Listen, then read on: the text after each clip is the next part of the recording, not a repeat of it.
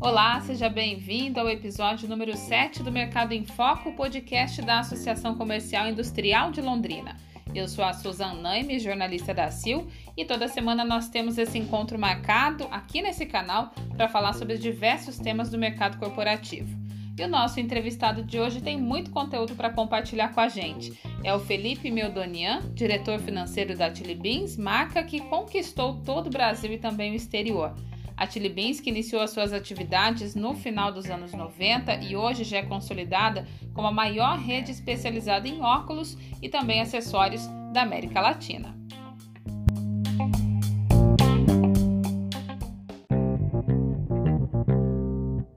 Bom, Felipe, então, primeiramente eu queria agradecer você por ter aceitado participar desse convite para contar um pouquinho sobre o seu trabalho e também a Chili Beans através desse podcast. Eu que agradeço o convite, é um prazer, me sinto honrado e de poder dividir um pouco da nossa experiência e quem sabe contribuir aí para outros gestores, executivos em outras empresas, em outras realidades.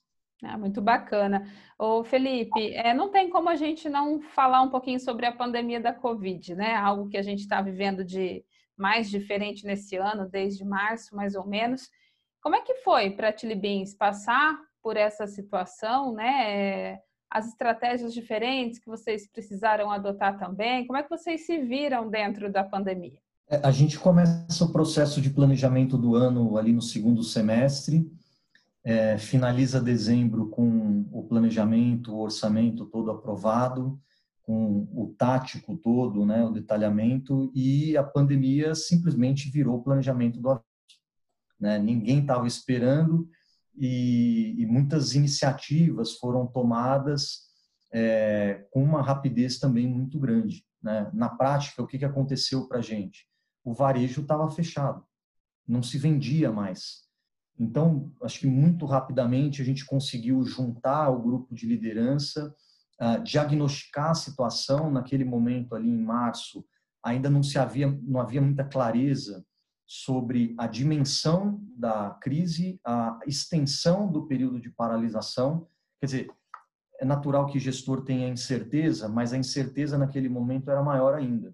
Né? Então, foi feito um grupo de trabalho, esse grupo foi muito ágil, é, endereçou inúmeras questões ligadas a pessoas, ligadas a compras, giros de estoque, aproveitamento de peça, comunicação. A gente intensificou muito a comunicação com a rede, inclusive franqueados muitas vezes falavam, Pô, vocês estão fazendo call toda semana, mas às vezes duas vezes por semana. Mas essa comunicação era importante para a gente conseguir essa rapidez e a coerência de todas as atitudes, né?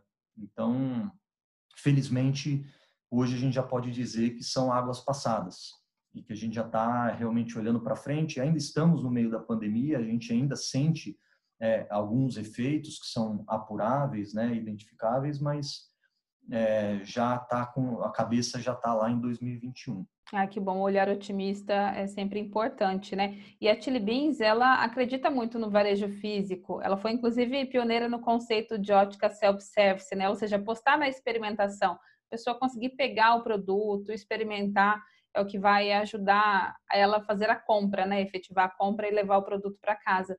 Mas como é que vocês utilizaram o universo digital com a pandemia? Tiveram que é, ter um olhar um pouco mais especial para essa frente também, né? Sem dúvida.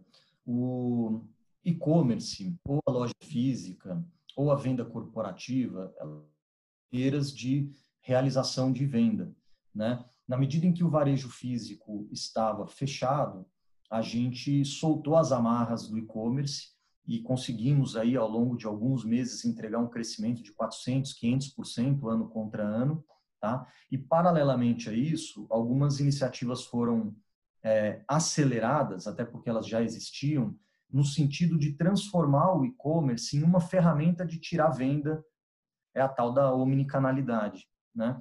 E, e, e, desse modo, à medida em que o varejo físico começou a, a, a, retomar as atividades, mesmo com jornada de shopping reduzida, é, a gente tirou um pouco o pé do acelerador do e-commerce, né? E, e, acelerou, por outro lado, a entrega dessas ferramentas de tal modo que a, o franqueado com o canal físico ele enxergue o e-commerce não como um concorrente né, do seu do seu próprio PDV, do seu ambiente físico, mas como uma ferramenta facilitadora. Né? O e-commerce, por exemplo, se fala muito no tal do long tail, quer dizer, é uma gama de produto muito mais diversa, muito maior do que aquilo que está displayado numa loja. Ou seja, é, o cliente entrou na loja, não identificou o produto que lhe agradava por preço, atributo, fit no rosto, seja lá o que for. Olha, tudo bem, não vamos perder a venda, vamos olhar aqui o estoque do e-commerce. Lá tem cinco vezes, dez vezes mais produtos é, do que eu tenho aqui na loja. Quem sabe você identifica um produto que te agrada e eu posso tirar o pedido para você agora, né?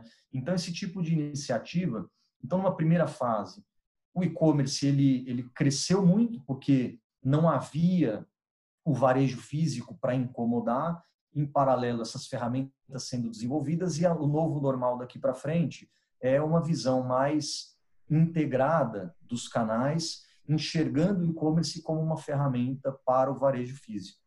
A Chili Beans tem mais de 800 pontos de venda no Brasil, mais uma série de outros pontos de venda fora do Brasil. Quer dizer, o principal canal é o franqueado. É muito importante para a franqueadora a relação do franqueado com o franqueador é uma relação simbiótica. Ninguém existe sozinho, todo mundo depende mutuamente. Ou seja, é, é muito importante que a gente consiga extrair o máximo de valor e de resultado do e-commerce, mas naturalmente sem canibalizar e prejudicar o nosso principal canal e o nosso franqueado, que no fim das contas é um acionista da marca, é alguém que acreditou, botou seus recursos ali para ajudar a gente a entregar o nosso plano e os nossos objetivos. Né? Bacana. O Felipe, e é, é, nota-se, é muito perceptível, né? Uma paixão já pela marca Chili Beans, o ícone da pimentinha, né? É algo muito presente nas redes sociais. É, é uma coisa que cativou mesmo, conquistou o público. E com o público interno, digamos assim, a equipe, o time, os colaboradores da Chili Beans, porque a gente primeiro é, sabe que o time tem que acreditar no produto, se apaixonar pela marca para depois fazer o mercado se apaixonar pela marca também.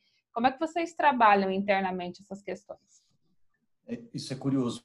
Eu, eu, eu, brinco muitas vezes com bancos e fornecedores e outros stakeholders que, é, assim como no, fora do Brasil, o estrangeiro tem uma simpatia incomum pelo brasileiro. Você fala que é brasileiro fora do já abre um sorriso e já dá uma abertura diferenciada em relação a outros países.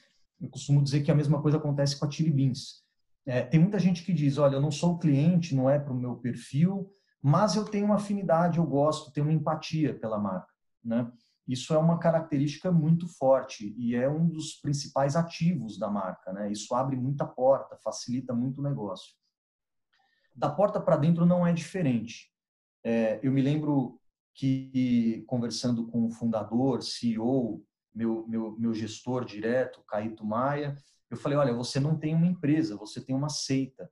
E, e, e brincadeiras à parte, ele tem uma coleção de vendedores que tatuaram o logotipo da marca, o, o nome da marca na, na, própria pele. Quer dizer, a, a, forma como a equipe de vendas se relaciona, a gente está falando de mais de 3 mil pessoas, é muito íntima, né? O envolvimento ele é muito intenso. Eu poderia dizer que a maneira de lidar com essa força de venda talvez tenha sido um dos meus maiores aprendizados ao longo desses quase cinco anos e meio de Chili Beans, né? Então existem várias formas de interação da franqueadora com a força de venda lá na ponta. Para listar algumas, a Chili Beans lança semanalmente 10 óculos solares, 5 relógios, 5 graus. Semanalmente a gente produz o que se chama de drops de pimenta, quer dizer, é uma maneira de passar o storytelling da peça, os atributos da peça para o vendedor, de tal modo que o vendedor consiga dialogar com o cliente sem necessariamente apelar para preço e parcela. Que a parcela é uma forma de competição por preço é, camuflada, digamos assim. Né?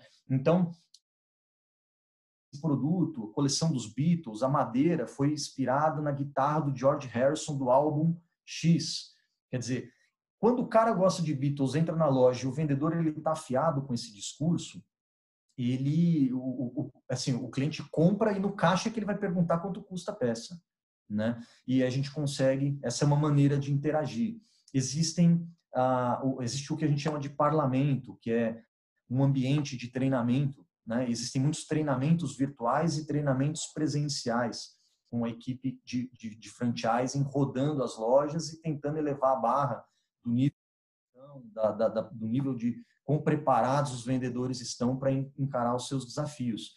E acho que também tem outros exemplos legais que são aquilo que a gente chama de regionais. Né?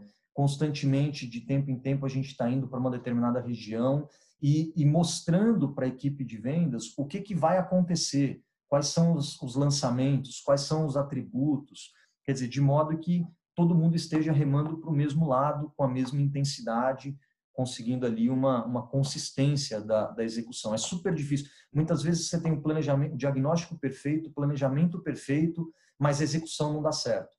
Quer dizer, é uma orquestra, tudo tem que funcionar muito bem articuladamente. Então, ter a, a, o pessoal lá na ponta é, alinhado com a gestão e com as iniciativas e as prioridades é fundamental. Né? E, por fim, que eu acho que vale mencionar, a Chili Beans ela promove um, um, um, congresso nacional, digamos assim, de vendas, que usualmente acontece em um cruzeiro. A gente freta um navio, é, coloca lá dentro de 4 a 5 mil pessoas, quer dizer, boa parte da força de venda está lá dentro, assim como outras pessoas não necessariamente ligadas à marca, e, e ali é, é assim, é um treinamento, é um alinhamento do planejamento, mas ao mesmo tempo é um show. E, eu acho que são essas ocasiões, regional, é navio e, e, e uma série de outras é, formas da, da, empresa interagir com a equipe lá da, da ponta, que explica né, o fato de terem pessoas tatuadas com a marca. É uma coisa assim muito incomum. É, Felipe, você colocou uma, uma questão muito interessante, né? Que a Chili Beans ela lança semanalmente 10 modelos de óculos de sol, 5 modelos de relógios e sete de armações de grau. Mas como é que é possível consolidar esse ciclo de produção e também de criação de uma maneira tão rápida? Esse é, esse é um dos DNAs da marca, né? Uma frequência muito grande de lançamento, novidade na loja toda semana. Então a gente fala e as pessoas falam, não é possível, vocês abastecem mais de 800 PDVs toda semana no Brasil todo. É exatamente isso que acontece. E a marca se habituou a, a trabalhar dessa maneira. Esse é uma, da, uma das formas dela se diferenciar e, e, tentar cativar o cliente ou facilitar o processo dele de decisão de escolher por um produto em detrimento de outro, né? É, então, é, a toda ela está articulada, tanto os fabricantes homologados, o modelo de negócio nosso é asset light, quer dizer, a gente não tem fábricas, a Chili Beans é uma marca pura mesmo, antes mesmo do termo asset light ter sido criado, cunhado, né? Então ela é uma marca, ela tem ali uma cadeia de valor é, muito com fornecedores, fabricantes, indústrias, né? Bem como alguns fornecedores intermediários e todo o canal de escoamento para o varejo físico. Então, é, tem seus desafios, mas tem seus benefícios também, e é por isso que a gente insiste nessa, nessa estratégia. Agora até uma questão que está, inclusive, diretamente ligado para a área que você atua, né, dentro da empresa. E é algo que você coloca, né, que a empresa ela tem que estar tá muito bem organizada financeiramente para gerar bons resultados. Dentro dessa questão, é, qual é o segredo? O segredo você não vai revelar, né? Mas qual a estratégia utilizada pela Chili Beans? Como é que vocês atuam dentro dessa questão? A nossa performance nos últimos cinco anos, todo ano foi melhor do que o ano anterior é, a gente bateu um nível de performance no ano passado que é, é surpreendente, realmente muito boa. Esse é um trabalho de construção a várias mãos. É claro que o financeiro ele tem um pouco a, a existe a expectativa depositada sobre o financeiro de que ele protagonize as iniciativas, né, de buscar é, aumento de performance, mas nada se faz sozinho, né? Eu costumo dizer que o resultado é o resultado, é a resultante das decisões tomadas. E é muito comum hoje você ver é, gestores focados no resultado, só que o resultado é a consequência da tomada de decisão. Então, se eu fosse sintetizar o que nós fizemos ao longo desses, é, desses anos, foi mudar o mindset da, da gestão não da, consequ... da consequência, mas para a causa. Ou seja, o, a equipe de desenvolvimento está pensando 12 meses para frente. Ah, o, o, cara do Comex ele está importando uma peça que vai chegar no centro de distribuição daqui a dois meses. Qual é o modal de transporte que ele está utilizando, por exemplo? Se ele trouxer de avião, eu vou ter um resultado. Se ele trouxer de navio, eu vou ter um outro resultado. Quer dizer, a, a, a mudança do resultado para a causa, aquilo que leva ao resultado, é, na minha opinião, aquilo que permite a gente conseguir ser assertivo e entregar as nossas metas. Né? Agora, isso é um trabalho a várias mãos. Né? O, o, financeiro ele tem o papel de protagonizar, de levantar a mão, de chamar atenção, falar, olha, aqui tem um problema, ou aqui tem uma oportunidade também, mas muitas vezes isso significa gentilmente entrar na área, no quintal do outro gestor. E, e aí vem, por fim, o que eu entendo ser um gestor. Né? O gestor não é o tijolo, ele é o cimento entre os tijolos. É, é, é, minha, é minha, de meu interesse como financeiro entender as oportunidades e as dores do cara do Comex, do cara do comercial, do cara do marketing e vice-versa. Se eu tenho alguma dor no financeiro, isso reverbera na organização inteira. Então, a integração dos gestores, tal, o trabalho só foi possível justamente por essa integração que a gente conquistou. Ah, legal. Ô, Felipe, é, você vai ter muita coisa para contar para a gente ainda, né, no Lidere, no próximo mês. É, não vou nem fazer você colocar já para o pessoal todo o seu conhecimento, vou deixar é, um pouquinho para o evento, mas para a gente até finalizar, para aquele empreendedor que ainda está sofrendo, ainda não conseguiu se reerguer, ou ainda não enxergou uma luz, sabe? Aquela visão otimista que a Chili Beans, por exemplo, como você colocou, já está tendo, olhando já para o amanhã, para o próximo ano. Qual a mensagem que você deixaria para esse empresário, para esse empreendedor? É, nada se faz sozinho, barco nenhum vai para frente com uma única pessoa remando. É, a imagem, a ilustração como uma orquestra, eu acho que ela é muito pertinente. Também tem aquela comparação com o corpo humano, né? O pulmão precisa do fígado, que precisa do e assim por diante. Quer dizer, é, a equipe em integração, as pessoas, elas têm potenciais inimagináveis. Se ela tiver num ambiente de cooperação, todo mundo alinhado com os objetivos de curto, médio, longo prazos, é, é mais provável que este grupo consiga performar adequadamente. É preciso ter clareza é preciso ter constância de comunicação, é preciso ter prioridade, porque também não é muito difícil de é, uma pessoa, um gestor, um empresário, ele ter, ele fala, olha, eu tenho aqui um pipeline de 10 projetos, mas quem quer tudo acaba não conseguindo nada, né? Então, quais são os projetos que a gente quer priorizar, né?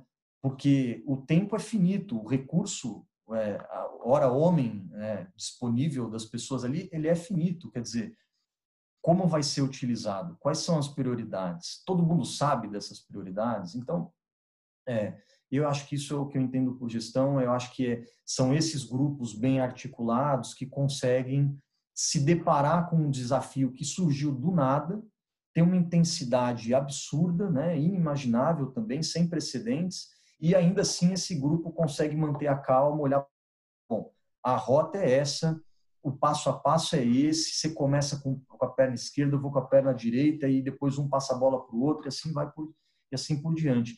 Eu acho que o sucesso das empresas não é das empresas, são das pessoas dentro das empresas, né? E, e, e, e claro, a empresa pode ajudar, mas não existe empresa sem gente, não existe projeto e entrega sem braço e suor, né? Então, eu acho que olhar para dentro e articular e alinhar muito bem, estabelecer essas prioridades é assim que se consegue reverter a confusão toda gerada por uma crise dessa magnitude que a gente está vivendo ainda. Né? Ah, com certeza, muito legal, já são dicas super inspiradoras. Felipe, quero agradecer sua atenção, sua participação com a gente nesse podcast e esperar porque a gente vai se vendo no Lidere, né? Eu agradeço mais uma vez um convite, me sinto realmente honrado e espero não ter sido muito prolixo ou com uma linha de raciocínio esquisita. Enfim, espero que tenha sido uma conversa legal aí. Espero encontrá-los também em breve no